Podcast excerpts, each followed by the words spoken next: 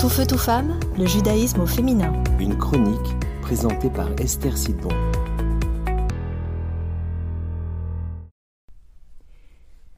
Shalom Vous savez qu'en hébreu, lorsqu'on croise quelqu'un, on le salue pas en disant Yom Tov, bonjour, mais en lui disant Shalom ou Shalom Aleichem.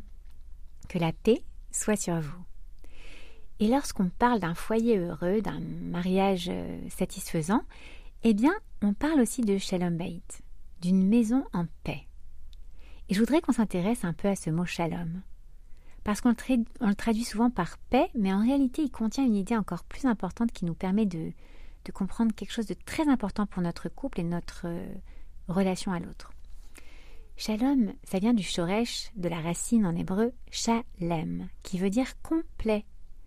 Car c'est lorsqu'on est dans cet état de, de shlemut, de complétude, qu'on ressent un sentiment de paix intérieure, qui est une immense sensation de satisfaction, de, de contentement, d'absence de manque, et que certains appellent aussi euh, le bonheur. Alors le shalom baït, ce foyer, ce, mariage en paix, c'est donc deux êtres qui se sont unis par la loi de Moshe et d'Israël sous une roupa, et qui vont se compléter totalement, ne laisser aucun manque, aucune sensation de vide se former entre eux. Ils vont former un Et pour former un tout, eh bien, il faut que chacune des deux parties de ce tout trouve sa place et occupe pleinement son espace tout en laissant à l'autre l'occasion de venir le compléter. Et même si ça paraît très simple euh, a priori, bah en fait, ça demande beaucoup de travail sur soi. Ça demande de savoir euh, quelle est sa propre place. Il ne faut pas la diminuer par modestie mal placée, parce qu'alors euh, je laisse un vide entre mon mari et moi. Mais il faut pas non plus trop occuper d'espace pour ne pas restreindre mon mari ou ma femme dans la sienne. Ce jeu de chaise un peu musical là, bah, ça demande en fait beaucoup de travail sur ses midotes, ses traits de caractère en hébreu.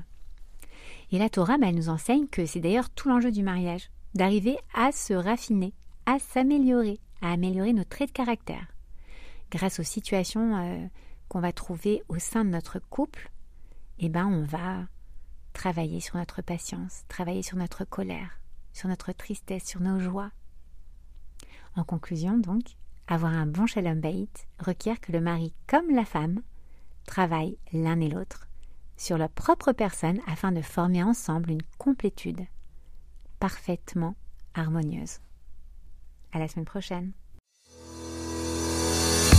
Tout feu, tout femme, le judaïsme au féminin.